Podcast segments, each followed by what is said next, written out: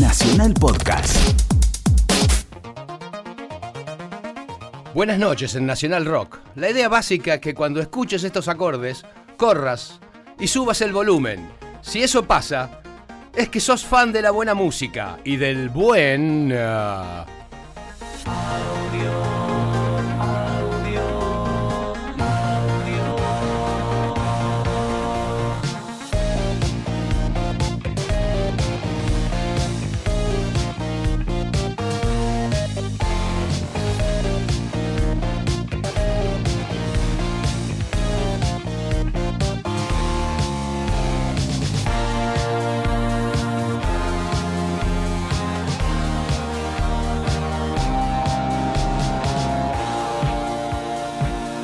¿Cómo le va, güey?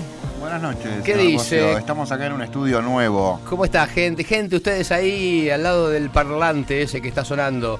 Buenas noches, ¿cómo están? Acá estoy feliz nuevamente de estar mostrándole lo mejor de la electrónica nacional de la- las últimas noticias. Las últimas noticias. eh, ¿Cuáles son? Nos estamos viendo medio raro igual. Sí, porque tengo un monitor. Nos han cambiado de Nos han cambiado la configuración y yo estoy tirado sobre la mesa. Exactamente, por eso no tiene que alterarnos el no, no el nos va a cambiar No nada va a porque este es un programón. Venimos haciendo un programa, unos programas buenísimos. Uno mejor que el otro. Tuvimos a Cataño, Sí. tuvimos al signo al y signo. hoy... La gente está muy. Tengo muy buena respuesta de, de la gente por mail y por Twitter y, y demás. Sí. eh, que nada, está, está bueno. Nosotros creciendo. también estamos contentos de haciendo este programa, o sea que Estamos felices, creciendo, estamos creciendo. creciendo sí. en las redes sociales. Sí, ahora somos eh, famosos de Twitter. Ahora somos, eh, ¿cómo se dice? Eh, para que te digo, que me dijeron una- un término nuevo. ¿Influencers? No. No, ese no. eh, Trending Topic. Faran, no. Faran. ¿Y qué quiere que? Sos re Faran. Faran. Ah, te maté con esa, me la acaban de decir. Sos re la acabas de inventar vos. Voy a- no, no, no. ¿Sabes qué es que, que, que cuando sos Faran? Hay una farándula de determinadas redes sociales que son pequeños grupos y cuando y dentro de esos pequeños grupos hay algunos que tienen mucha más popularidad que otros y eso ni nosotros ni lo sabemos porque son grupos de colegios, de estudiantes y ahí adentro los que sobresalen Son los populares, digamos. Faran, Mira. los farandulescos de esas pequeñas. Vamos con Faran, vamos, dropear, Dropear, escuchen si quieren estar influencer. tenemos, tenemos un programa lleno de influencers. Eh, tenemos, va, arranquemos con un influencer, un amigo nuestro. A ver, Tenemos amigos muy que talentosos. con un poco de influencia. eh, Sí, sí, sí. Tenemos a, Por el, el clima, digo. que- tenemos a- al eh, talento de Zona Sur, más precisamente de Banfield, el señor Leandro Fresco, Opa. junto a Rafael, a nuestro amigo, y a Rafael Antón Irizarre haciendo una. un Una tema- payada. Sí, una payada que se llama Cuando el silencio es demasiado impresionante, es imposible desobedecer. Bienvenidos a audio.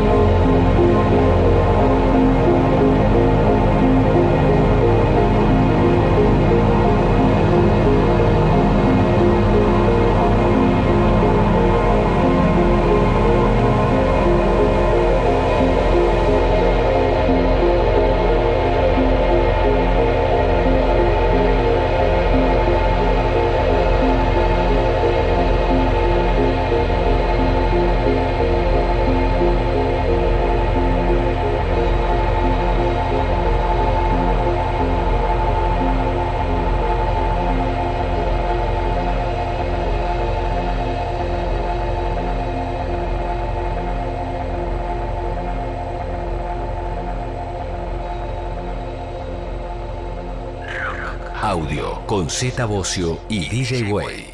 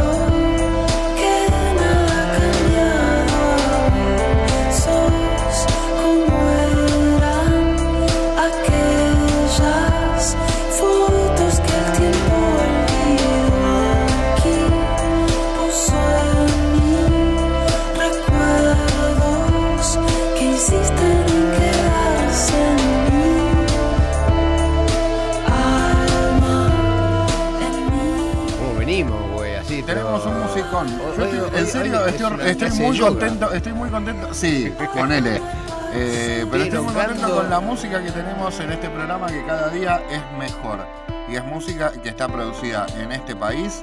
eh, y demostramos que somos un Con país huevos. muy talentosos. Con huevos, además, porque hay que tener unos huevos bárbaros para, para producir música en este país. Y si lo decís Para- vos, vale dos. Sí, creo no, que... pero hoy en día yo eh, igualmente creo que con las redes sociales eh, uno cuando arma algo en su casa tiene la ilusión de que lo pueden escuchar en lugares muy los más remotos y puedes producir algo. Ese primer tema de Leandro es increíble. Ese, ese disco está editado afuera, está en vinilo, no me acuerdo bien Sí, dónde sí. salió. No me lo mandó. Yo no pero- sé si los de acá después de con, el- con- después de despacito puede llegar a, a entender.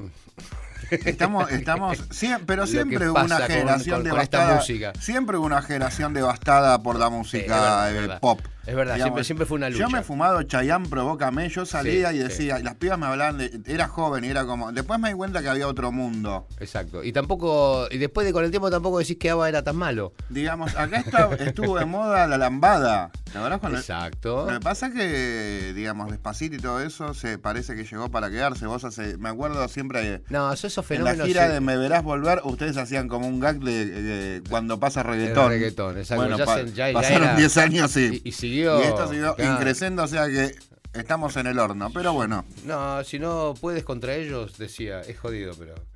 eh, sí, sí, yo me estoy haciendo unos dibujos raros en el pelo. Unos dibujos raros en el pelo. No sé, igual. Yo me tatué para, para hacer así como Daddy Yankee o alguno de esos. Es que todo se mezcla hoy. ¿Entendés? En una época nosotros nos poníamos eh, gel en el pelo, qué sé yo, y, nos- y esas camisas y todo, y de repente los de Ráfaga eh, Gua- hacían lo mismo. ¿Guardás toda esa ropa que usabas, ponele, la, o la prendiste fuego, la ropa de, de ponerle cuando No, pasa el temblor fuego- del video? Fuego debería haber sido para, no, para, para, para las redes sociales. ¿Guardás el sobre todo negro No. que usaste ahí en? El- el- esas cosas de esa época no me quedó mucho. Las polillas son implacables Sí. y las mudanzas, peor. Este, las peleas, ¿viste? Cuando te tiran todo, sé, ¿viste? Eso. Simón lo usó para disfrazarse de algo en sexto grado y lo perdió en el colegio. Pero sí, es verdad, también ellos han, han usado parte de- en alguna, en alguna oportunidad, que gorras, que esto, que lo otro. No, pero algo, algo conservo, algo conservo porque es como que tiene, es un pedazo de, no sé, ¿viste? Como el traje Sí, de San Martín. sí, sí, sí, yo conservo una lunchera de- del hombre nuclear de metal. Porque conquistamos América, ¿eh? digo, como el traje de San Martín, más o menos. Mira, Cuando lo veo. Ve, aparte tiene el mismo corte, ¿viste? Era algunos sacos que usábamos. pero bueno, tenemos más música, tenemos a Catnap. El otro día iba caminando por Berlín y me puso muy contento ver un flyer de una fiesta que tocaba Catnap. Ope. Sí, y después me puse a ver y tiene un montón de fechas eh, por Europa. Amparo. Nuestra. Sí, nuestra Catnap, es de acá, de, de- de la, era de zona norte, ahora vive en Berlín. No la pude ver, pero eh, una capanga. Es muy Se fue para, para, para, para triunfar allá. Sí, tenemos un montón de gente que se va a triunfar a otros lados. Y sí, te- bueno, vos conociste también y te darás cuenta que es cuestión también de. Es un momento en la vida también, ¿no? Que hay que tomar una Sí, decisión. sí. Ayer lo hablábamos, lo hablamos el, hace un par de semanas con, con con Hernán. Cata, Sí, sí, que hay momentos. Pero bueno, seguimos con Catnap. El tema se llama Down Ahead.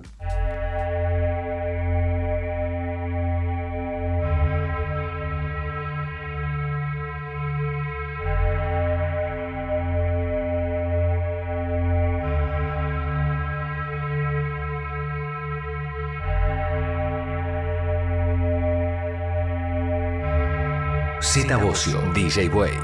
Audio.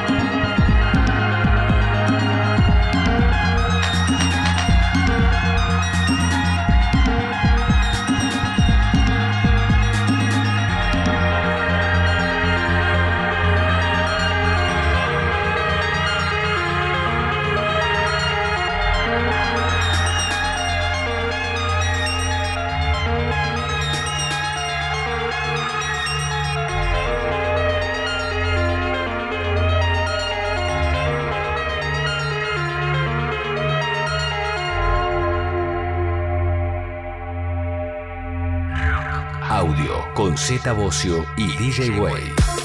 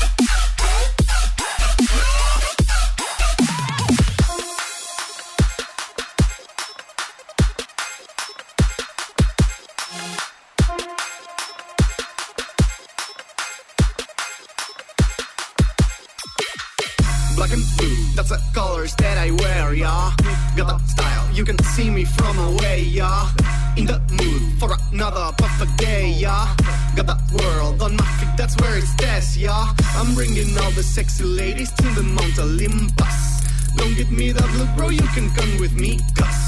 With our fists together, our powers increase thus. Universe is balanced, world is at our feet, yeah.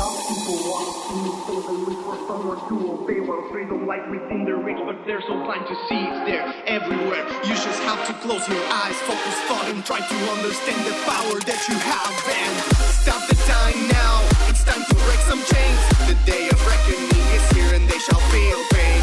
They won't see me down. There's no salvation. Spread the word.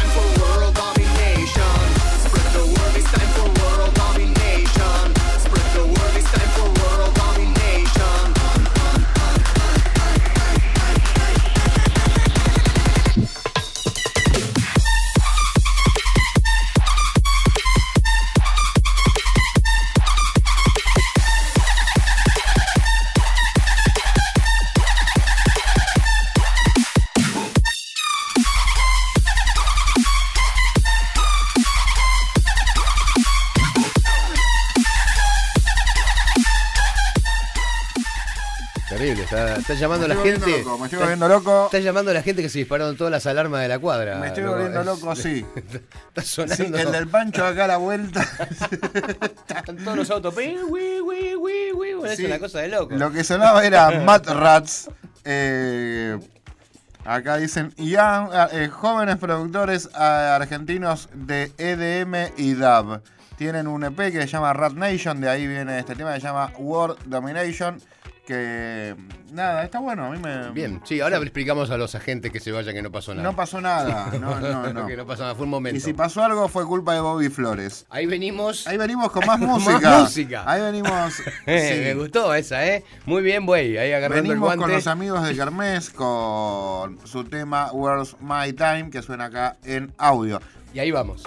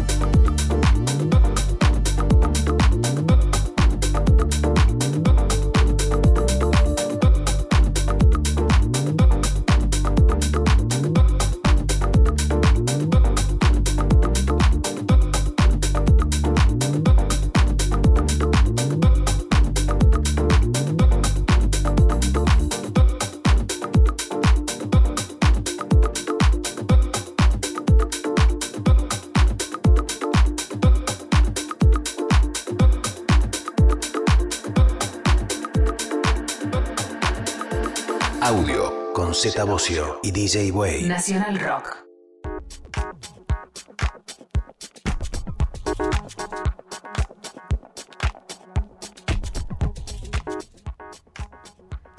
Estamos de vuelta. Estamos de vuelta después del himno. Ubiquémonos, ubiquémonos en el tiempo. Es sábado, es sábado, eh, acaba de empezar el sábado. Exactamente, Y tu porque cuerpo y tu hígado lo saben. es que durante el himno fue abducido. ¿Sabes qué? ¿Y con quién me encontré en la nave espacial? ¿Con quién? Con un grosso que me lo traje. Para tener ahora un- una charla la próxima hora. Yo tengo, te- eh, es como, yo tengo cassettes de él cuando, no, cuando yo no era DJ. Tengo uno de la City que arrancaba con Crystal Waters. Sí.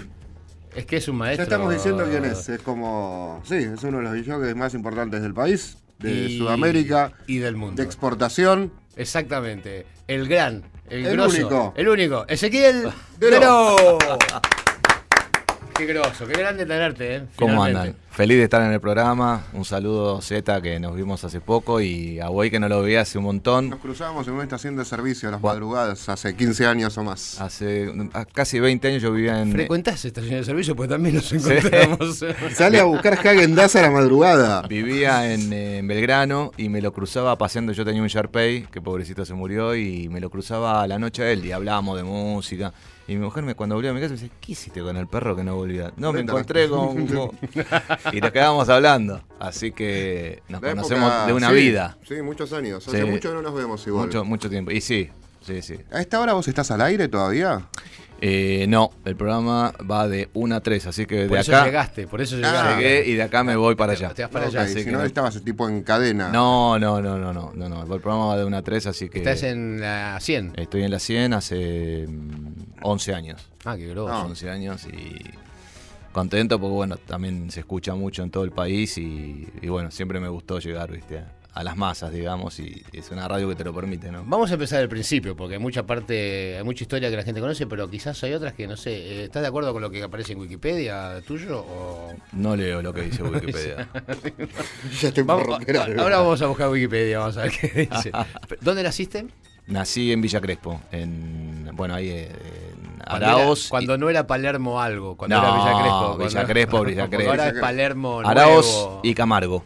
Exactamente. Vivía a una cuadra y media de donde vivía Adrián Suar, que éramos de la misma banda de amigos. No me digas. Él vivía en Corrientes entre Araos y Vera y yo vivía entre Araos y Camargo y teníamos un grupete de gente en común, digamos. Vos fuiste como de, la, de las, no digo la primera, porque la primera, la segunda tanda de, de así de DJs, eh, héroes acá que empezaron a aparecer en la escena Sí.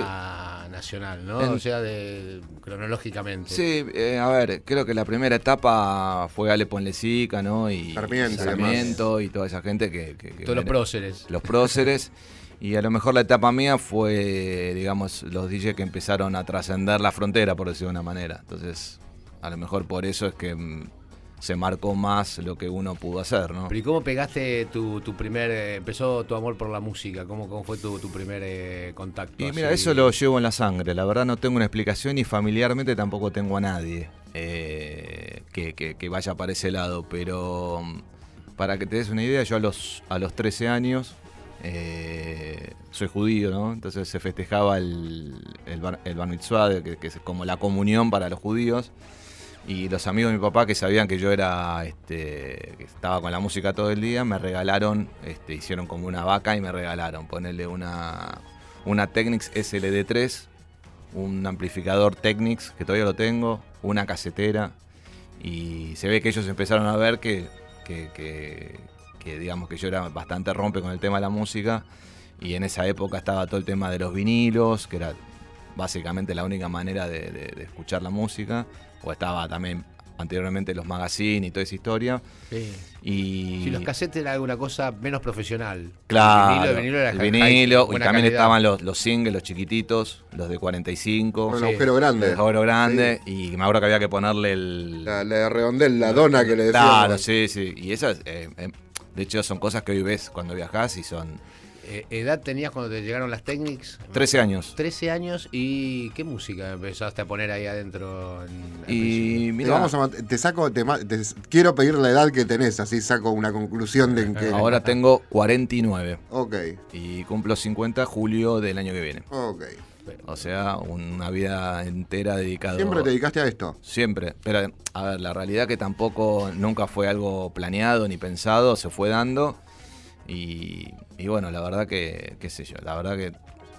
Que fue allá- mejor de lo que pensaba, Claro, seguramente. Eso te iba a decir, más allá de, de que uno le pone onda siempre y, y quiere que las cosas salgan bien, también he tenido suerte, han pasado los trenes en un momento justo, me he subido, viste, en el No, pero momento... tenés una cosa de intuitiva también. Bueno, eh, sí. vos, muy importante porque te, te ubicás en un lugar de la música y como que entendés cómo funciona el negocio Eh, también. bueno, eso es lo que te decía, que eso lo llevo en la sangre, digamos, en entender para dónde va la, la película y por eso el hecho de poder reinventarse todo el tiempo y un poco lo que hablamos fuera de micrófono, eh, todavía poder seguir teniendo mi propia productora y seguir laburando con multinacionales y que crean en vos y que con lo difícil que ya sabemos que es y nada, que los presidentes de la compañía sigan confiando en cosas que vos podés hacer o que le podés aportar. Eh, después de treinta y pico años de hacerlo, está, está bueno, ¿no? Porque bueno. Y tu primer cabina, vamos, estamos, vamos así pues, desde, de- de primero, porque hay muchas cosas para preguntarle, pero no quiero saltear. La primera Sí. cabina, ¿dónde, ¿dónde te tocó? Eh, cu- ¿Cuándo, cuándo fue el, No, salto? la realidad fue que, eh, bueno, a mí me gustaba lo de la música y resulta que mi hermana estaba de novia eh, con quien es mi cuñado y el hermano de él eh, hacía fiestas privadas. Y al tipo le iba bien, ¿viste? Se llama Sergio Coltan. Y un día en una comida familiar, ¿viste? Que se presentaban familias con familia y toda esa onda. eh, me quedo hablando con el hermano de lo que es mi cuñado y me dice, che, me dice, yo sé que te gusta la, música, me dice, te copás, me dice, yo necesito gente de confianza que labure para mí. Yo tenía 14 años, ¿viste? Era nada. Entonces nada, lo hablé con mi viejo, me dijo, vos estás loco, vos sos un pendejo, ni en pedo, qué sé yo. Y bueno, como quedaba medio en el tema familiar, me dejaron como incursionar en esa historia. Y bueno, al principio empecé a laburar con él y me acuerdo que me dijo, bueno, esta noche venite. eh, tenemos una fiesta, qué sé yo. Y claro, cuando vi esta historia de ver a una... La primera vez que vi a una persona interactuando con la gente bailando, yo dije, yo quiero hacer esto. Esto, es- esto, esto es para mí, dije, me encanta. Y bueno, y ahí empecé... Epifanía. Claro, ahí es como que algo se me, se me acomodó Ah, sí, sí, y sí. vi, es como que vi el más allá, por decirlo de una Y manera. empezaste a hacer sociales en aquel momento. Sí, sí. ¿Cuánto sí. tiempo hiciste? ¿Casamientos y demás? Y empecé, y bueno, a, la- a los 14 hasta los eh, 2 años, 16 más o menos. Porque, digamos, yo laburaba los sábados, porque mi viejo no me dejaba los, los demás días porque, por el colegio, porque qué sé yo. Y los, em, los viernes a la noche yo me iba a bailar a un lugar que se llamaba Airport. En Cabildo, en Puente Sí, Saavedra, sí, ¿cómo De- que no? Debutó Soda, mira. Claro, entonces para mí era, mira, no sabía eso. Sí, debutamos, Ah, debutamos ahí en el 83, ¿no? En el 83. Claro. Bueno, yo en el, 80, en el 80, 87, 86, eh, yo iba, iba todos los viernes ahí, viste, la gente bailaba arriba del parlante, bueno, lo tengo muy tatuado el lugar, viste. Y bueno, me hice muy amigo del DJ del lugar, que era Julio Barreiro, que hoy vive en Estados Unidos. Y siempre le llevaba vinilos, che, mirá qué bueno este disco, pa, pa, pa. También ¿Cómo era, como un, conseguías era como un cine también, tenía como un pullman Sí, arriba. espectacular. Y nosotros tocamos ahí arriba, en el pullman, Sí, digamos, había como una sí, terracita sí. delante Estaba del la pullman. cabina abajo del escenario. Exactamente, sí. Esa era una muy buena idea. Y atrás de la cabina estaban los baños, eh, y bueno, era como circular el lugar, viste. Ah, y el boliche conceptual, que era como un aeropuerto. Un aeropuerto, claro. estaba Sí. genial. Nunca me di cuenta, pero era, trataban de hacer eso. Un poco oscuro, pero. Y aparte, bueno, el- lo que tenía el lugar era que, que, no sé, explotaba, ¿viste? Era- y, y aparte, a mí me agarró todo un momento donde ibas a bailar ahí, se ponía todo tipo de música, no sé, te mezclaban este, de Police con los Twists, con, Sí. con, con Men with a Hats, Con con, Clash. con Alphaville. Eh, Sí, con sí, The sí. Clash, los Rolling Stones, no existía, che, ahora es todo minimal, todo, nada, olvidate, No, eso no, no, existía. no, no, no. Había que hacer bailar a la Sí, gente. la música para bailar, la música de pista era, era el rock, Era- la, música del top, top ten, sí. Y después esta música que te digo, viste, Men with a Hat, Safety Dance, eh, qué sé yo, no sé, eh, Big in Japan, Alphaville, eh, todo, eh, no sé, después había como unos eh, productores americanos que hacían Company B, este, eh, lo que hoy sería como el sonido Big Room de aquella época, viste. Eh, entonces se me- había como una mezcla y todo con vinilo, ¿verdad? Vos tenías que enganchar, no sé, un tema de los twists con, con Eh, vos Tenías que buscar el momento musical, sí. el momento musical Sí, que era o un pase de batería o Sí, y de- la salida de un estribillo Sí. que, que te coincidía con la tonalidad del otro. Sí, del- no, del- era una, te digo, era un eh, laburo. eh, ahí, Es mucho más complicado poner esa música que poner sí, Minimal House. y te digo, ahí eh, donde hice la escuela, digamos, porque realmente no tenías a lo mejor mil personas y todos te de alguna manera estaban esperando a ver qué hace vos. Vos te equivocás Sí. y es como que Sí, te van a putear de arriba abajo. sentías mucho y, la cuando, y cuando había un buen, un buen enganche era wow. Claro, exactamente. Y eh, aparte, yo me empecé a destacar porque yo todos los temas los ponía un minuto, ¿viste? Ta, ta, ta. Entonces era, era un griterío, Eh. un griterío, un griterío. Y el tema que fue que yo iba a bailar ahí los viernes y entonces un día Julio Barreiro, el DJ, me dice, che, mira, yo me voy de vacaciones. Me dice, ¿te, que- ¿te animás a hacer el reemplazo? Y yo hacía las fiestas estas, las privadas. Y yo le dije, sí, de un. Me- me- fue como que te digan, no sé, ¿querés venir a jugar al Monumental? Y sí, viste, en llamas. Y bueno, me- supuestamente él se iba un mes, me quedé ese mes. Y cuando él volvió, este, me había ido bien, entonces el dueño del lugar, que todavía vive, que es José Luis Lucy, le dijo, che, decir a este chico, así, decir a este chico que se quede. ¿Eras DJ Deró en ese momento o No. eras Ezequiel de Villa Crespo? Es Ezequiel de Villacrespo, eso vino después. eh, que el, el nombre me lo inventó el, el dueño de, de Airport, de que ahora te cuento cómo. Y la, la realidad es que en ese momento, bueno, me, me dice Julio, che, mira, eh, me dice José Luis se recopó con tu laburo, vi que la gente había un boca a boca interesante. Me dice, ¿por qué no te quedas conmigo? Me dice, y hacemos el 1-2. Yo sé, era, era como en esa época se decía que él era el residente y yo era el suplente, por decirlo de una manera. Entonces, digamos, la mejor parte de la noche la hacía él y después. Como Bobby Flores con. Con Paul. Con Paul Claro, una cosa de- que- mejor- Era, era un el, Paul el sindicato de frase es el pollo de. Claro. El pollo de que Entonces yo a lo el mejor- warming up y después venía. Yo le hacía el warm-up, venía el mejor momento que lo hacía Julio y, y después eh, seguía yo, ponele. Y después, bueno, empezó como que Julio ya, viste, había una relación, me decía, bueno, anda vos, seguilo vos, qué sé yo. Hasta que eh, hacen una fiesta de DJ, una batalla de DJs, y que la hacen ahí en Airport. Y claro, el, dueño, este. No, perdón. venían a bailar un montón de gente los domingos. ¿Viste? El lugar abría viernes, sábado a la tarde, sábado a la noche, eran cuatro turnos que explotaban. Y había un boliche que se llamaba Line en eh, Santa Fe Coronel Díaz, que era un sótano, que después fue Baxter, que ahora bueno hay, hay un, hay un, centro- un coso de electrodomésticos. Hacían una batalla de DJs. Entonces me ponían DJs de, de todos los lugares, ¿no? Entonces el que hacía el evento ahí eh, dice, bueno, pongamos a este, a este, este. Y me dice, che, y le preguntan a este José Luis Lucy cómo, che, ¿usted cómo se llama? Ponele Ezequiel Deró que queda bien. Entonces yo un día miro Ezequiel Deró Airport, viste, entre paréntesis, quién es, te- para que te identifiquen.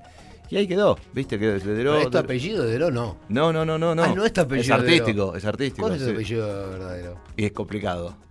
A Es- ver, esa eh, parece una Esto, información. esto es, esto como saber que. Clark Kent es Bat- eh, Claro, Superman. Es una información, es una exclusiva. En exclusiva para audio. El apellido original es, es Muskovics. Muscovics. Sí, sí, sí, es un apellido ucraniano. Eh, y bueno. Y ahí está la sangre que decías. Que, Sí, viene de ahí. que lo llevas en la Comercio. sangre. Y ahí, bueno, hicimos esa fiesta de DJ que venían todos, viste, Aldo Haider. Este, Aldo con pelo. Claro, Uh, viste. muy Este, qué sé yo, todos.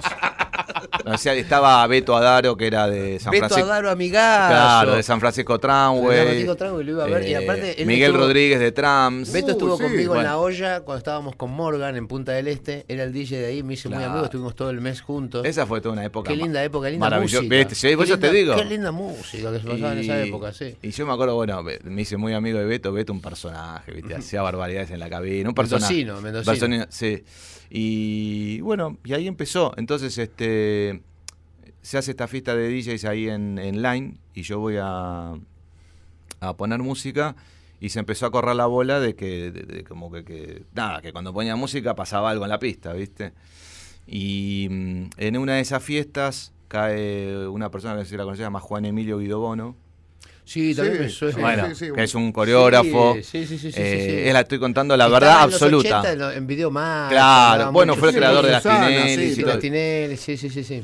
Eh, bueno, la cuestión que él, él me, me escuchaba, qué sé yo, y eh, paralelamente eh, yo laburaba en Airport y viene un día el, el dueño de Line y me dice, che, este, Ezequiel, mira, está bueno, me encanta lo que haces, me gustaría que vengas a laburar acá. Entonces yo dije, sí, pero yo no, no voy a dejar, le digo, no, me dice, venite los domingos, que acá abrimos a la noche y Airport abre a la tarde, entonces yo hacía un doble turno, hasta que él me dice, che, están todos copados con, con, con- con el laburo, me dice, ¿por qué no venís acá?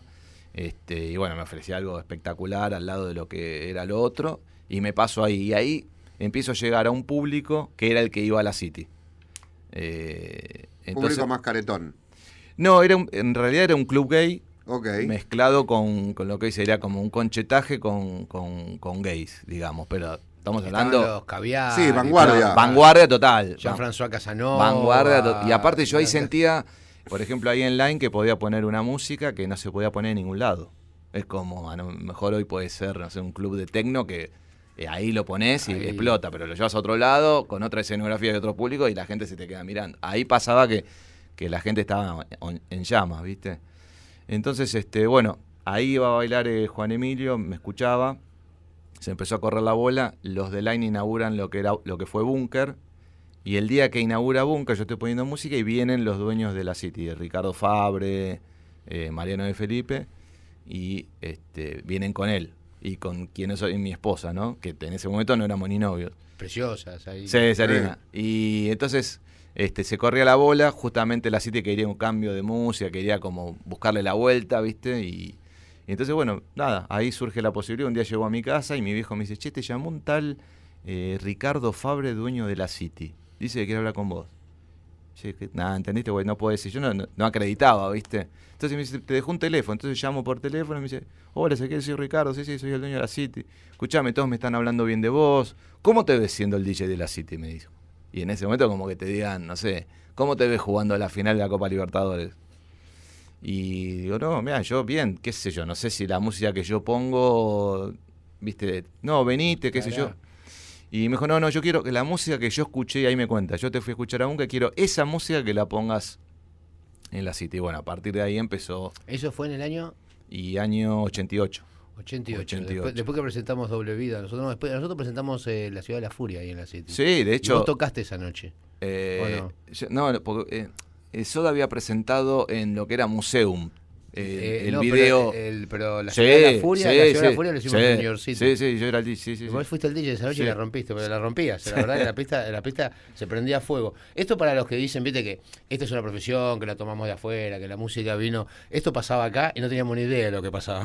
Exactamente, ¿Cómo ¿no? Nosotros no sabíamos lo que pasaba en las pistas de afuera, Sin internet. En aquel- y bueno, eso es lo que yo. ¿Tenías que viajar todo el tiempo? o- viajar, iba a las disquerías, iba eh, lo que te contaba fuera del micrófono, Big Bear, ahí en Suipacha y Arroyo Suipacha, era que en la galería que está abajo del edificio, eh, bueno, Gapul, eh, bueno, Copenhagen, eh, y después viajar. Yo me acuerdo que iba tres, cuatro veces por año, viajaba, y viajaba con Ricardo, viste, iba, traíamos, viste, no sé, Inner City. Eh, ¿Tenés algo de, de esa época representativo como para...? Porque no, yo sé que no te, te- te olvidaste de la música porque tú viniste directamente Sí. por lado diciendo Y te otro perdiste en el centro también. Pero porque no venís seguido. Pero así, así porque me están pidiendo acá que tiremos un tema. Eh, vamos a te, te buscás algo de esa época y después me lo mandás y lo Dale, dale, dale. este momento y, y- y enseguida seguimos con la charla porque está súper interesante con Ezequiel Deró acá, un Es un visitante ilustre. ilustre Sí, en audio, no, pod- no podía faltar. cansados del aburrimiento que generaba la ciudad,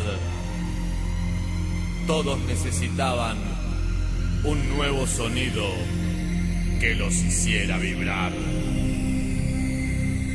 Entonces, delira tu mente que la campana no va a parar de sonar.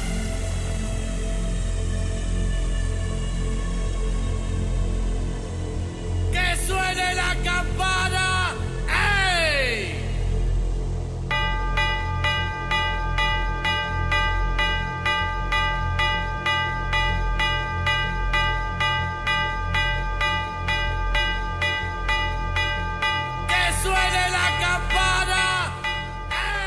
Bueno, acá estamos de vuelta, qué bueno, ¿eh? Qué bueno con la música. Te digo que hacer una edición de cuatro horas para contar todo lo que estamos hablando.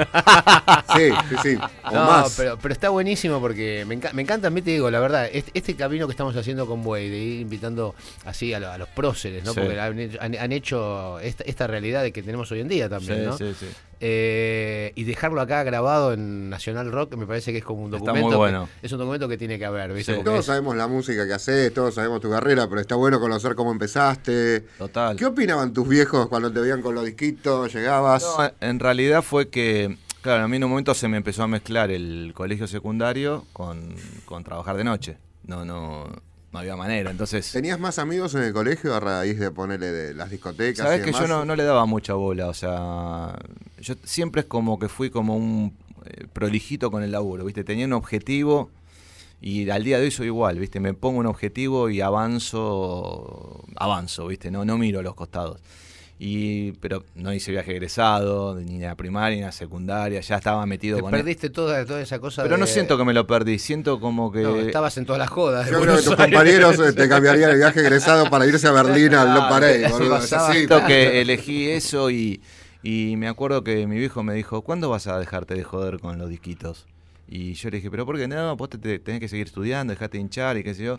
Porque yo iba al Nacional Nicolás Avellaneda y en tercer año yo ya estaba full laburando, bueno, ya laburaba de jueves a domingo. Entonces eh, llega fin de año y me llevó tres materias. Una de ellas era latín. Resulta que había otro colegio que era el Manuel Belgrano que no tenía latín. Entonces yo me podía pasar a, a hacer cuarto y quinto año en el Manuel Belgrano Yo hice lo mismo. sin rendir. Entonces dije, ahí cuando hago esa movida, mi viejo me dice, vos estás totalmente loco, esto es lo que estás haciendo es una pelotudez. Y yo le dije, ¿sabes qué? Yo sigo lo que me dice mi instinto, le digo. Y lo que vos me decís lo tomo, sos mi papá, pero... Digo, yo no te estoy pidiendo nada, a mí mi viejo ya no me bancaba, sino ya... Aparte de todo esto, vos estabas, eh, por lo que me decís, que ya laburabas en tercer año, ya estabas te- Estaba teniendo ganando plata, te platita, mantenías. o sea, Yo no- no- ¿Qué hacías con eso? ¿Te abrías una cuenta de banco? ¿Se la dabas a No, él? te digo, tenía, cagate de risa, Eras tenía, menor para tenía, ganar una, tenía una cajita musical y iba Qué guardando. bueno.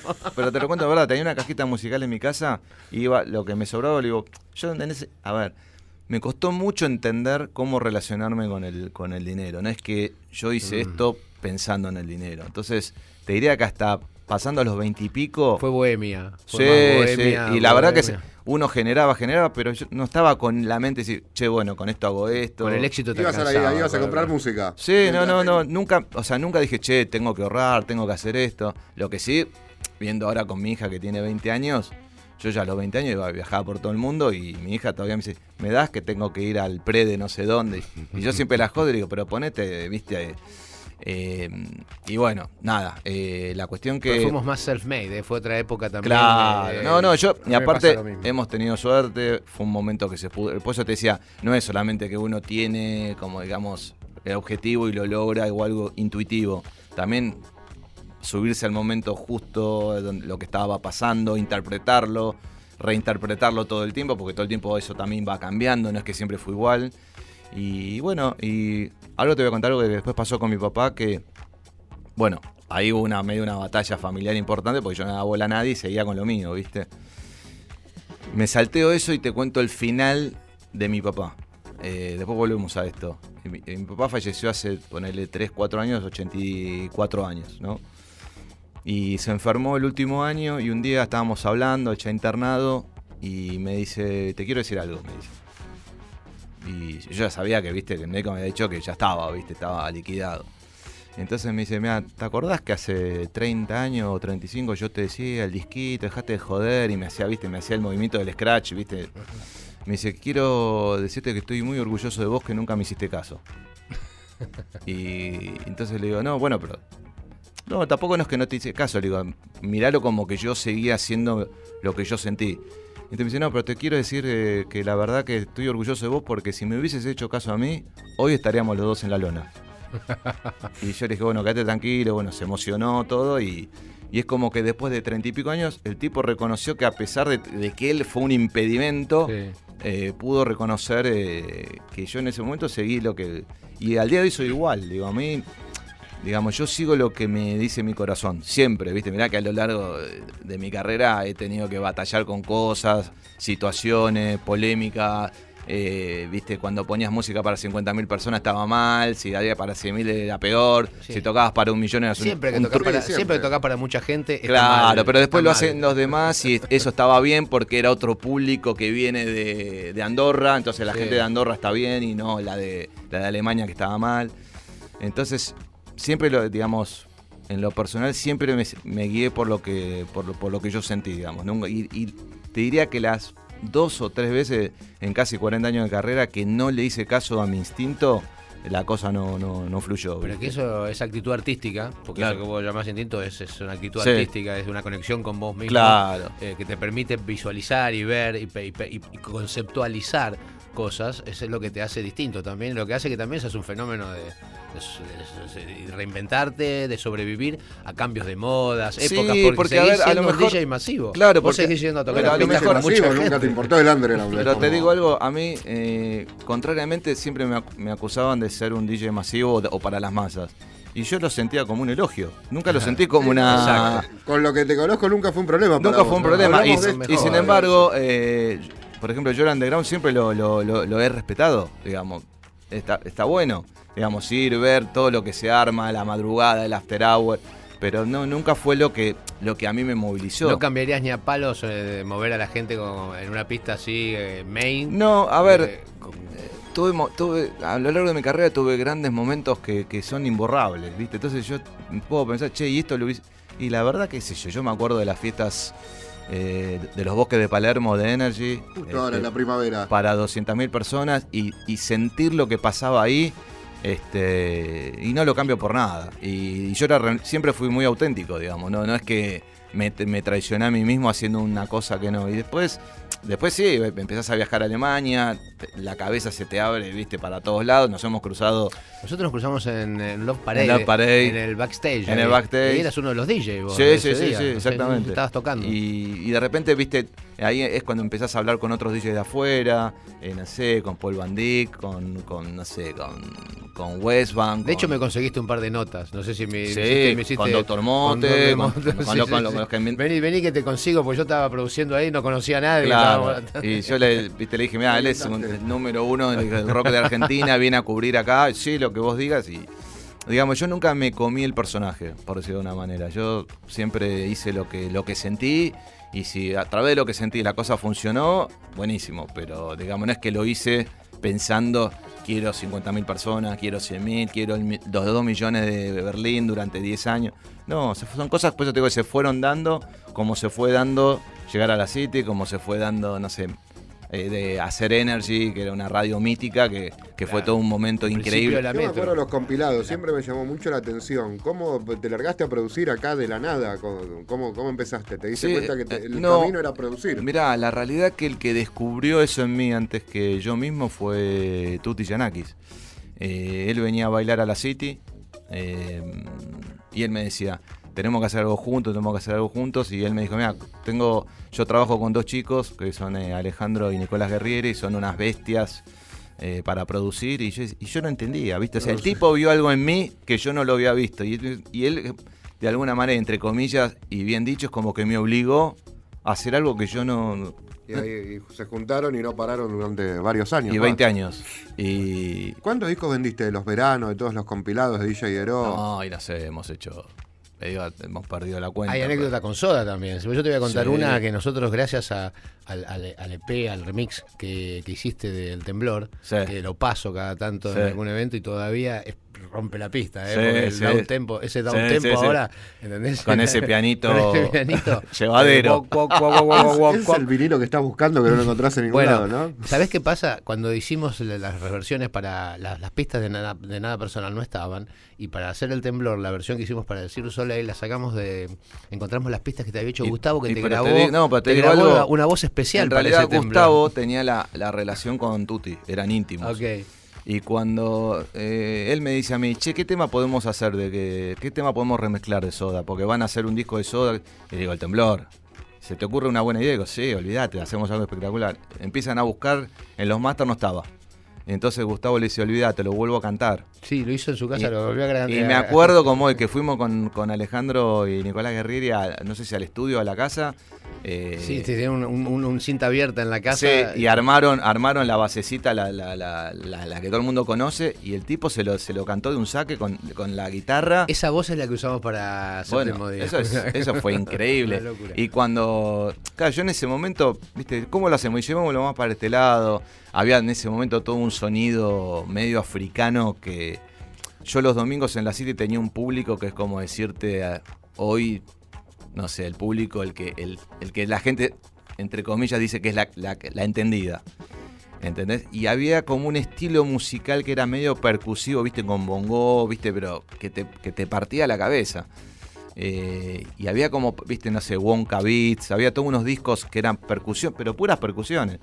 Y a mí se me había hecho como la idea de que llevarlo para ese lado, este, a soda, eh, podía quedar bueno. Y nunca nos imaginamos que va a quedar. eh, Está. ¿no? Lo, lo pueden buscar en, en redes sociales, creo. sí, que está, está en YouTube, es- en algún está, como Inmortales eh, Remix. Remix. Escucha, vamos a una tanda Vamos, que me sí. piden acá desesperadamente, sí, por favor, por favor. sí, que no tienen que vender nada, que venden en Radio Nacional. Bueno, está bien, pero ya enseguida venimos.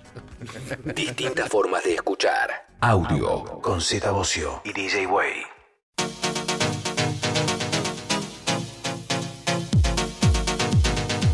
Ya estamos de, de vuelta después de los consejos comerciales que habrán Sí, vendido. no sé, nunca- habrán vendido, no sé, la tintura de Bobby Flores que se pone así como un pelo medio gris. Sí, se pone. Sí, sí, platinado, sí, ¿no? pero es el secreto, también se pone Botox, pero de eso no vamos a hablar. y en cualquier momento ¿Qué en empezamos. Nacional? Che, este, ¿qué, qué época esa de los EP también, ¿no? De hacer cuando, cuando se hacían esos remixes y todo, eh, sin ningún tipo a veces de, de- de- de expectativa. Era, era, era, era música para la pista. ¿Sabes que Soda tenía muy la pista en cuenta? Porque Sí. era de esa época en donde Un poco nuestra, lo- nuestra música de nada personal, de signos, tenía, tenía que ir a para la pista. Bueno, de hecho yo eh, te estaba diciendo recién que debe ser grosso a lo mejor para vos ser como un soda y ver eso en retrospectiva, porque yo que la veo de afuera y lo escucho y digo, estos tipos vieron el futuro, pero eh, 25 años antes, porque creo que esa misma música sale hoy Eh, y- Sigue sonando actual. Claro, vos decís, no, se nota que suena medio pedorro. No, suena, pero que te parte la cabeza. Había, había una necesidad también de, de- de- de- de escuchar buena música. Mira, yo me acuerdo que hoy nos acordábamos en otra, en unas Pero, notas pero con ¿sabes lo que, radio. pero que tenía Soda que sonaba del carajo, eran hits y no eran hits pedorros. No, No sé cómo explicarte. No, eran, no. viste, o sea,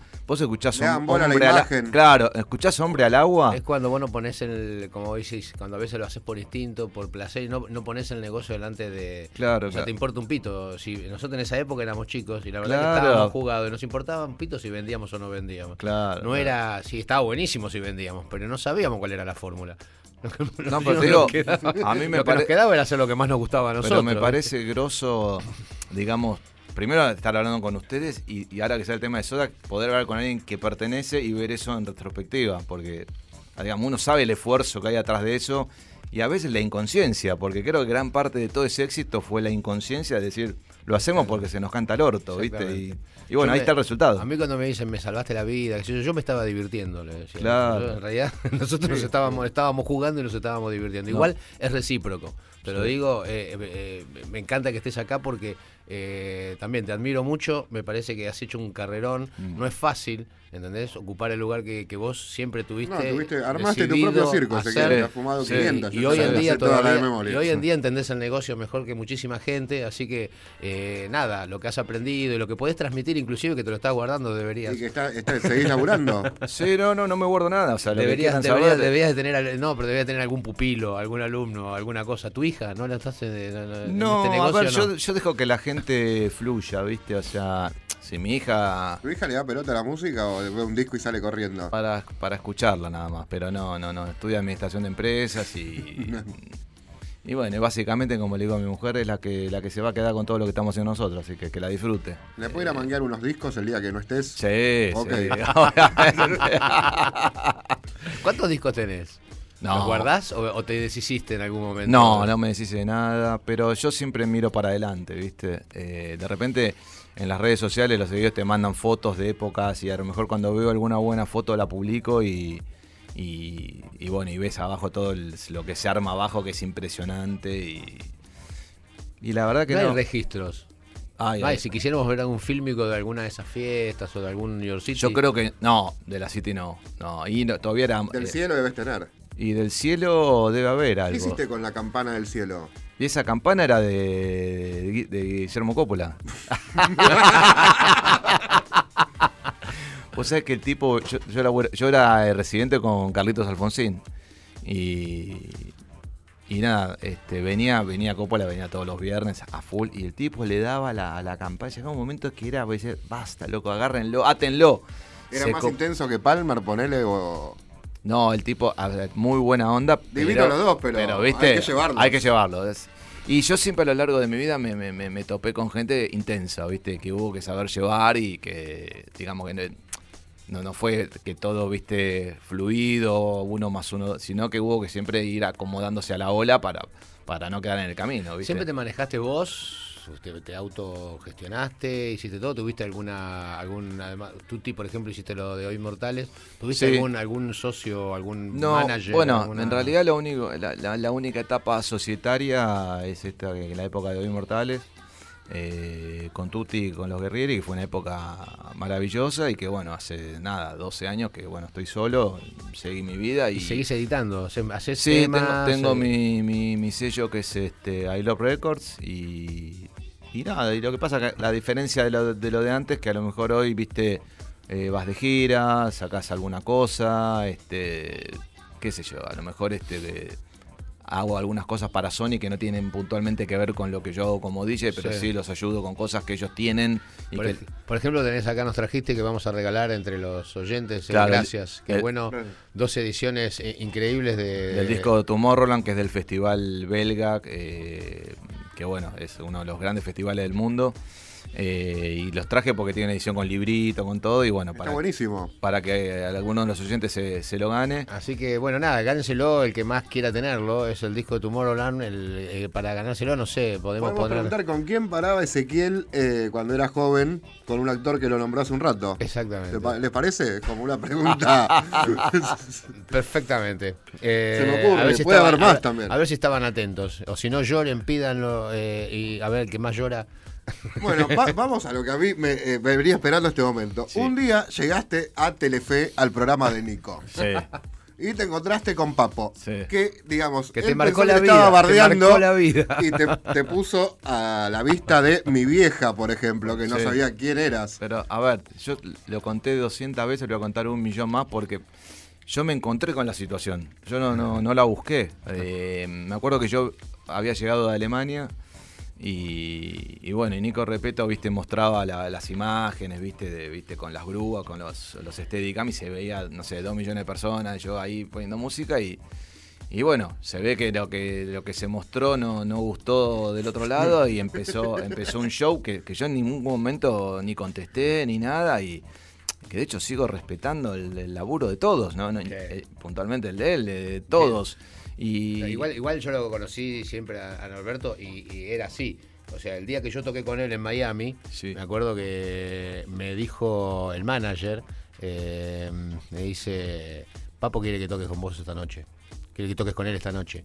Yo dije, era como, me lo dijo como, viste, como los lo sopranos, viste, una cosa como diciendo, ok, ok, sí, está bien, está bien, sí. O sea, no te rompo los dedos, parecía. o sea, era, era, era, era un personaje que era un poco así, un poco agrio y un poco pero, para lo- decir las cosas. viste, por lo general cuando hay un show es como que tiene que haber de las dos partes, ¿no? Uno tira, el otro contesta. Y yo nu- nunca contesté. Digamos, de- en ese momento medio que me criticaban, "Pero, che, pero no le contestaste. ¿Qué- qué- o sea, ¿qué puedo ¿Querés que decir? le diga al tipo que me estaba Vas a rayando? entrar en un quilombo. No, no, pero aparte, vivo. yo lo único que me acuerdo de haber dicho en aquel momento, que no sé, en ese momento YouTube empezó a laburar con Paul Oakenfold, o sea, como que grandes bandas. Claro. Y yo decía, mira, me parece que las grandes bandas de rock están incursionando a, a- a que, sus, que DJs metan mano en lo que hacen. Pero no para provocarlo, sino para, para bajar la tensión. Bueno, no hubo manera. Igual después estuvo todo bien, después en una nota él dijo, no, está todo bien con el astronauta, porque yo había ido con un pantalón plateado. y dijo, está todo bien con el astronauta. Sí, que- sí. A, lo- a los virus le decía los quizzes, me acuerdo. Claro, Decía, y- ¿Cuándo tocan los quizzes?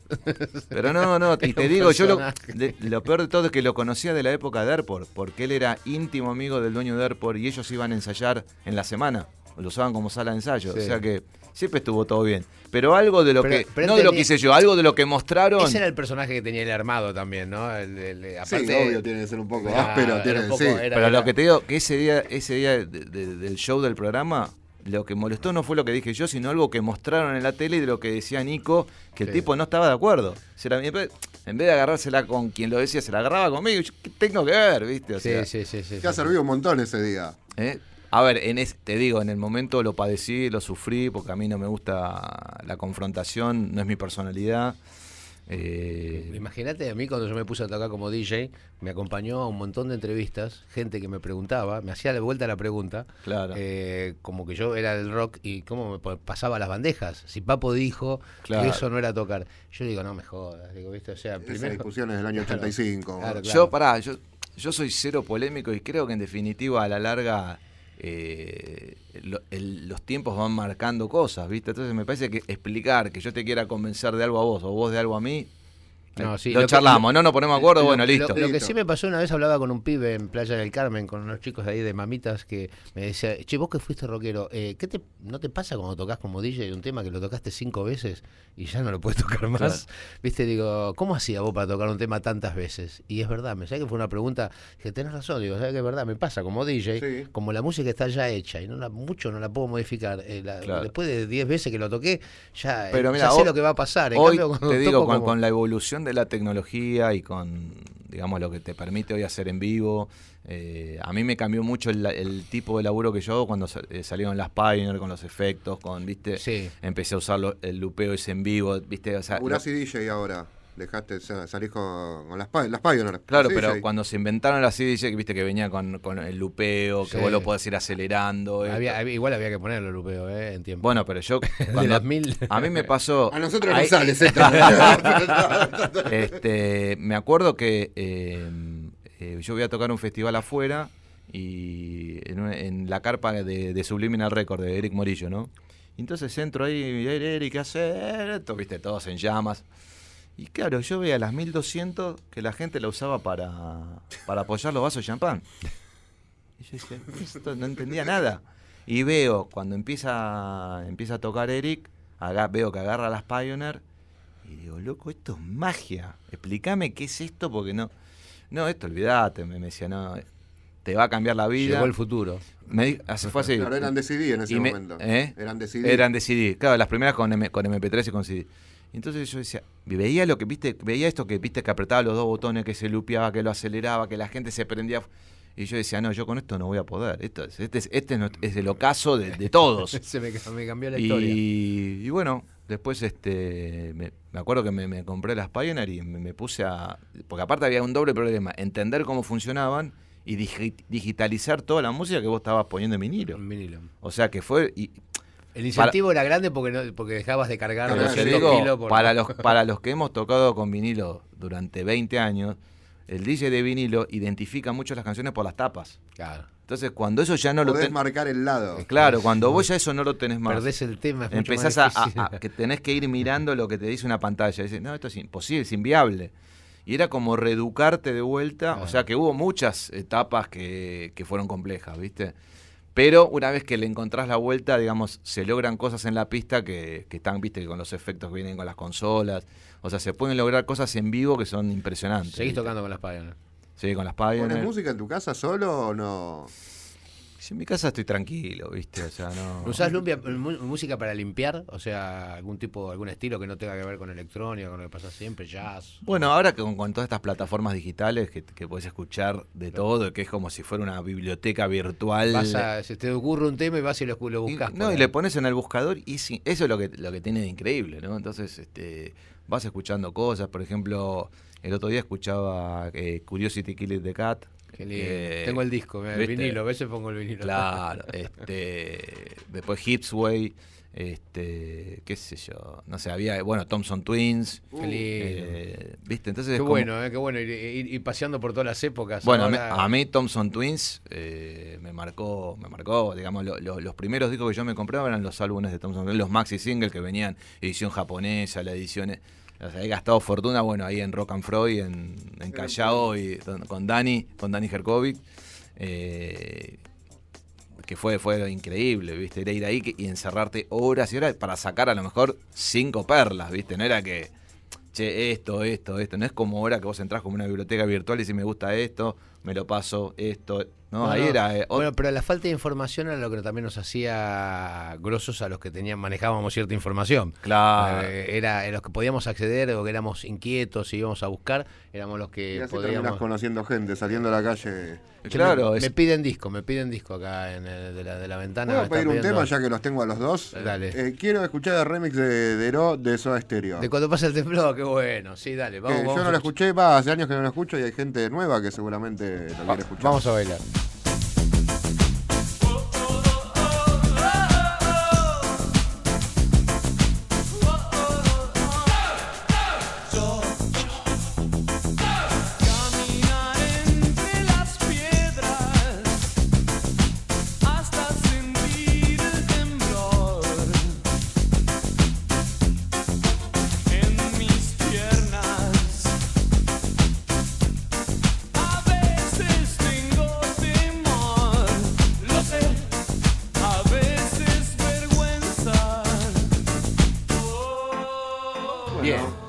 ¿Viste? Estaba bueno, ¿Viste? estaba bueno. ¿En qué año hiciste? lo bueno, lo bueno que la construcción de eso es un poco lo que, lo que conté antes, que, que, que Gustavo lo volvió a grabar, las guitarras, Es eh, que las no- voces. Nosotros, no sé si te había llegado a vos. En el- el- lo primero que hicimos fue sobredosis de TV, nada personal en vinilo. Sí. Uno de un lado y otro del otro. Yo me acuerdo en que 45 RPM. Había un disco que se presentó en Mix, ¿te acordás en Mix? En la discoteca Mix. Eh, y se la dimos, hicimos una que 1600 copias nada más, o 600 copias, son una Sí. cifra así. Que era para darle a DJ, se la dimos al chaqueño. Sí, qué buena Eh, época, Hicimos eh. una, una, una, una repartija para que sonaran esa versión SP, nada más que en las discotecas, nunca en la radio, nada. Era una cosa así. Eso vale una fortuna ahora. Está sonando por las redes, está en YouTube, en algún lado, al- alguien, alguien lo levantó, alguien lo puso, pero se hicieron muy pocas copias. De hecho, yo no me quedé con ninguna, pero nada más que para los DJs porque nos interesaba, mirá la, la- la Por- necesidad es lo que te estoy de- diciendo, que son cosas que uno, lo- lo- yo lo miro en retrospectiva y digo, cuando decís, eh, veían el futuro, ¿viste? O un poco lo que yo te contaba en, en mis comienzos, que las cosas se fueron dando, eh, no sé, la City, después el cielo, después este, empezó la época de Energy. eh, cuando viste Alejandro Fernández, que era el que, director de la radio, me dice, che, ¿no te copás haciendo un programa los sábados a la medianoche? Yo decía, ¿qué? Ni en pedo. Y la rompiste Y entonces años. me dice, no, pero mira que está bueno porque la gente va en el auto. O sea, hay gente que veía las cosas antes que, digamos, que uno, no es que uno vio todo. Y bueno, entonces eh, yo decía, mira, bueno, probemos, qué sé. Y, y me acuerdo que se hizo ese programa y lo escuchaba. En esa época se daban la línea de teléfono, ¿viste? Y el teléfono explotaba y esto y lo otro. Entonces este, fue todo como un- Después de eso salieron las fiestas. eh, y se empezaron a hacer fiestas para 10.000, 15.000, 20.000, 40. ¿viste? Llegó un momento que era un despelote. Después empezar a viajar al interior. eh, y bueno, en un momento es como que tuve que. Yo trabajaba en el cielo y era como que me llamaban por un lado y no podía porque estaba ahí. Me llamaban por otro lado no podía. Y ahí fue cuando. eh, digamos, hoy ya no se usa, pero digamos, en esa época estaba de moda ser residente, ¿viste? ¿Quién es el residente de Pachá tal? Eh, ¿Quién es el del cielo tal? Y yo me empezó a, a- em- todo lo que estábamos haciendo empezó a crecer de tal manera que dije, bueno, o sea, o me quedo tocando para estas mil personas o, em- o empiezo a salir para que me conozcan la cara, porque no existía ni YouTube, ni, recién estaba empezando todo, digamos, lo que era el tema online. Este, entonces, bueno, ahí, fue cuando empecé a viajar, eh, empezamos a ir al interior, la radio se escuchaba vía satélite, no sé. En cada pueblo se escuchaba que era Sí, una eso cosa. es el- el- yo he viajado por todo el interior Bueno. y siempre decían, no, de no, que te, te digo. Vos- Con la- con el Llámenlo, tema- era, eras carísimo igual, parece. ¿Vos quedaste, ¿Vos quedaste fuera del tema Greenfields o no? ¿O estu- estuviste en las primeras? ¿Cómo No, fue? no, no, en realidad, a ver, eh, Ahí te cambió también un poco la... no, en realidad fue que, eh, digamos, tendría que explicar algo y... Explícalo, dale. yo- acá- acá por, mi, por mi personalidad, no, no, no, no entro en, en internas, pero eh, digamos que el, el que organizaba es- esos eventos era Martín Gonta, ¿viste? Sí. Y Martín Gonta era como que no comulgaba con un DJ que convocara masas. Masivo, claro. Entonces, Sí, no, de- no local. Sí, un DJ que convocara masas de afuera. tenía como una cosa... Aparte como- vos tenías tu propia movida que nunca fue de él. Yo no sé, a ver, hay un tema que era más, era un estudio más para psicólogos Sí. que para lo que realmente es como que para que la gente lo entienda es como que hoy en un festival de afuera no pongan a en los masivos estamos hablando, no no no vaya ni no sé, ni Dimitri Vegas, ni Light Mike, ni Afrojack, ni David Guetta, ni Steve Aoki Es y que locura. pongan solamente eh, Richie Houghton, eh, que Claro. hay festivales que solo de eso, Sí. pero estamos hablando de un- festivales masivos. Hoy ponen a todos, ponen los de Tecno con su carpa, su sí, stage en Tecno, que la pasan bárbaro. el y- main stage que es otra cosa. Trans. Y de hecho, él, él- él- me acuerdo que un día me llamó a mi casa y me explicó. Me dijo, mira, yo voy a hacer esto, vos mereces estar porque vos sos... No, no, no, no referente de todo esto. Claro, no podés, pero yo eh, apuesto a otra cosa. Este, como que él al principio no, creo yo que no esperaba que le explotara como explotó de tanta cantidad de gente. Y después en algún punto es como que se terminó convirtiendo en lo que él decía que no, no tenía que pasar, que era un evento masivo. Sí. Pero digamos, locamente yo toqué en el Greenfield de Inglaterra y no nunca pude tocar en el Greenfield de, de acá. de qué Argentina. locura, qué locura. Pero, eh, pero ojo Y que decían, me acuerdo que me preguntaban, no, lo, lo que pasa es que vos le debes estar cobrando una fortuna. Nada que ver. Que Nunca llegué a hablar de eso. Fue un fenómeno que para muchos eh, DJs inclusive fue como que le pasó un poco, opacó un poco todo el laburo que se venía y que, que venía pasando en lo local. Porque empezaron a venir los DJs de afuera, siempre se le dio un lugar más importante a los DJs de afuera que a los Y DJs bueno, locales. pero es lo que te estoy diciendo. A ver, eh, a mí me parece, vos vas a cualquier festival del mundo y no sé, el Tomorrowland que estamos regalando el disco hoy, lo- lo- los que, digamos, los artistas principales son Dimitri Vegas y Like Mike, que son belgas, no son de Japón. O sea, Sí. eh, vos vas al Greenfield de Inglaterra y a los DJs ingleses los tienen ahí. No es que dicen, che, los ingleses, sacalo. Digamos, esta cosa de que a los argentinos, en Argentina, ¿no? Es un, es un cuento chino, ¿viste? Que no nunca lo, lo compartí. Y que bueno, gracias a Dios tampoco nunca necesité de, digamos, yo siempre hablaba con amigos y decía, mira, a mí no me va a cambiar. Eh, yo pensaba, bueno, si yo toco en una Greenfield, ¿en qué, en qué me cambiaría? Nada. No, nada, no, no, o sea, nada. me iba a ser más conocido, no, me iba a ser menos conocido, no, me iba a ser más rico, no, más pobre, no, o sea, listo. no, no, y eh, tampoco era, me- viste, me acuerdo que una vez alguien me dijo, ¿para qué querés ir ahí que va a venir alguien y te va a querer cortar los cables de los RCA de la... ¿Me entendés? Porque ya era, había como una interna que ya no pasaba ni por la música, ni Sí, por sí, nada. sí, sí, sí, sí. Este, Pero pero- me encanta cómo se lo toma, aparte. Me encanta con la. ¿viste? Como que no, no, no, no, no ningún pedo. Yo me ninguna- acuerdo cuando nos hizo, hizo encontrábamos, su vida, yo- se fue por otro lado, hizo Claro. la suya. No, siempre fuiste así, me acuerdo. No, a mí no, todo bien. cual, pará. Háganlo, no me interesa. Me acuerdo que hablábamos de la fiesta no de interesa. Bay, ¿te acordás la nuestra? Tipo, ¿y cómo les va? Hablábamos de eso. Sí, y yo siempre lo 20 años. respeté, la, la época de la Urban Group, eh, la fiesta del Tocado 160. en el Panteón. Sí. ¿te acordás? Porque yo siempre tú, a ver, yo nunca nunca puse esa cosa, che, yo soy estrella y vos sos, no sé, sos el que servís.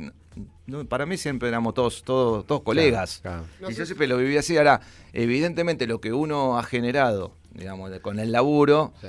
capaz que del otro lado se lo, se lo tomaban como personal, por decirlo de una manera, ¿viste? y a lo mejor no, no, no era personal. Yo hago mi laburo y, y yo como respeto, qué sé yo, hay otro- Siempre hay- hiciste la tuya. Claro, como- hay- de hecho, hoy, hoy mismo hay, ar- hay DJs que les va bien con un estilo musical, nada que lo que hago yo. Mirá, Y yo lo respeto, ¿no? Sí, no porque ¿Existe no es. algún DJ de acá ahora? Sin irme ¿Eh? ¿Te gusta algún DJ de acá?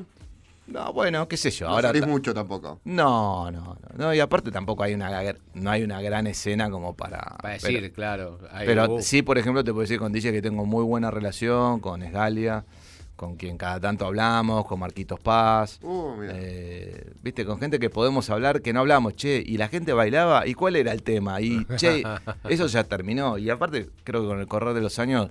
Estamos se- todos grandes. Claro, y se te va haciendo el.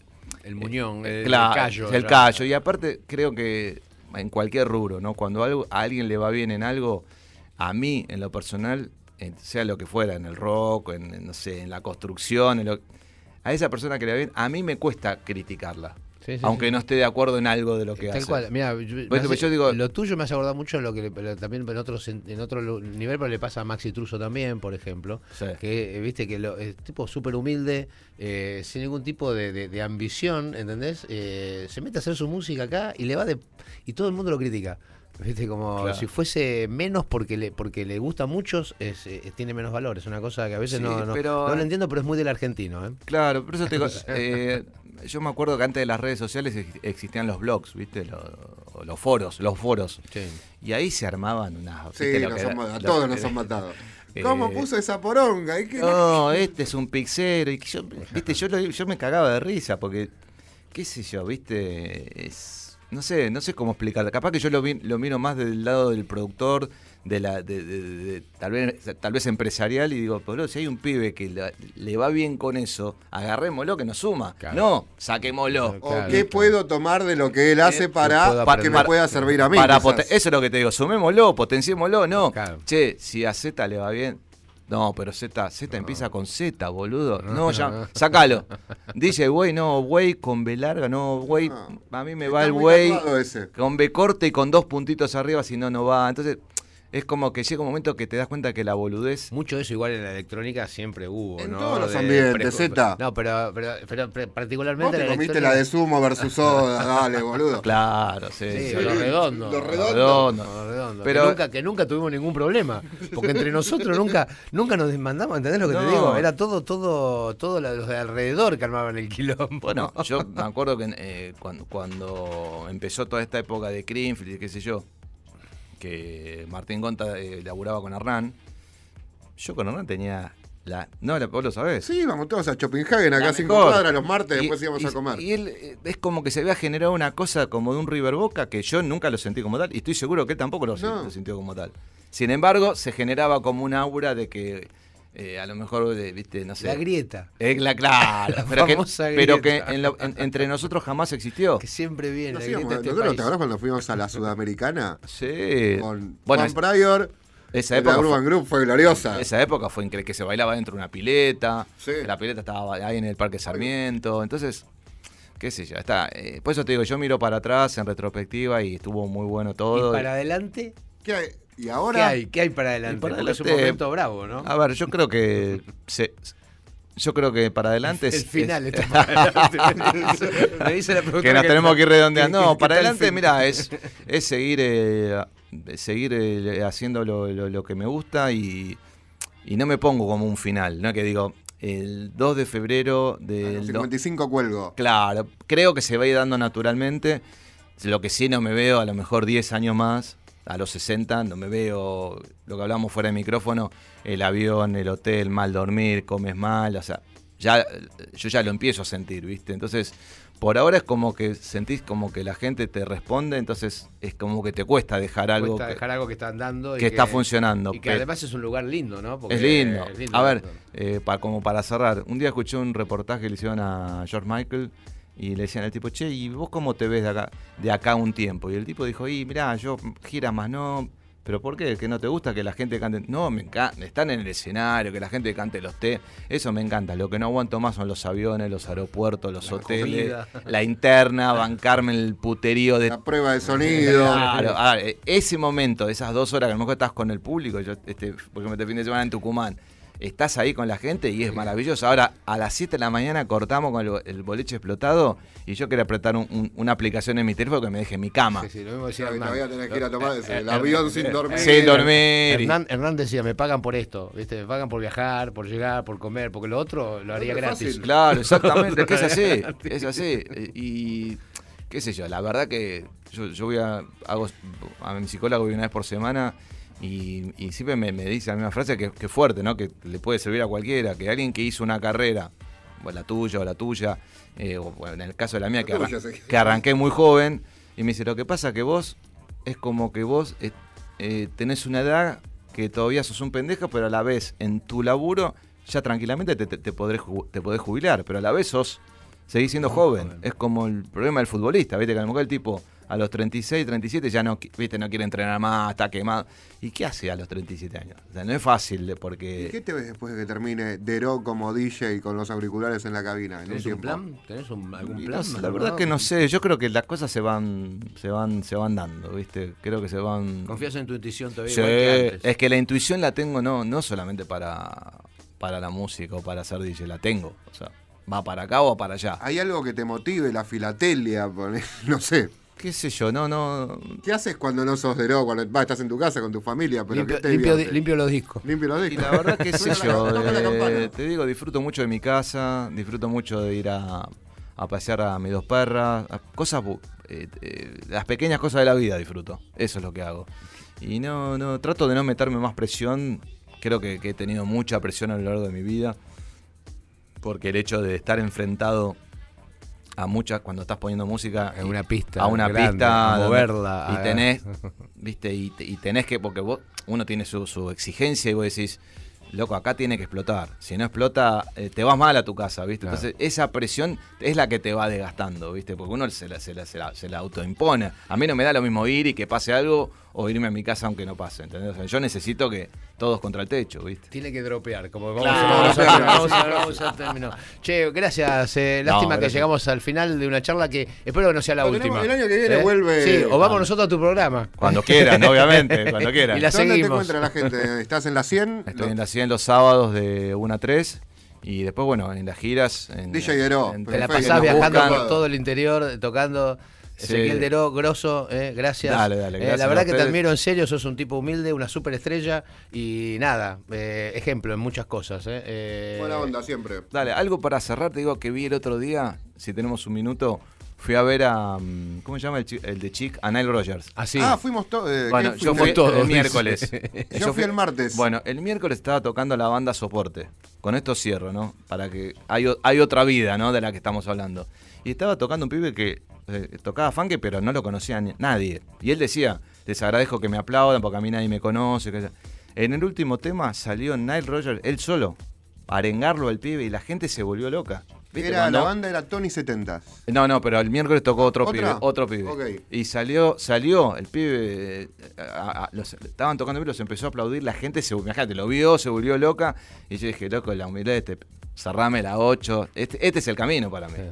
¿Viste? No sé quién hace eso. No, viste, poneme otro volumen, a mí otro. No, el tipo tocó con el mismo sonido, con las mismas luces, y salió, y el, el pibe estaba tocando y se arrodilló Pues le hacía así, lo, lo veneraba porque vos sabés lo que significa eso. Sí, sí, sí, sí, sí, sí, sí, me imagino. Así que Qué el camino groso. es por ahí. Bueno, gracias, ¿eh? Eh, ustedes, amigos, eh, Hasta el sábado que viene. entregamos el programa porque nos van a matar los productores. Eh, nos vemos el sábado que viene acá en audio cuando los volvamos a, a convocar para que escuchen música electrónica nacional, lo mejor de la electrónica nacional, el Nacional Rock. Tenemos música nueva el sábado. Audio, sábados, 23 a 1, Nacional Rock.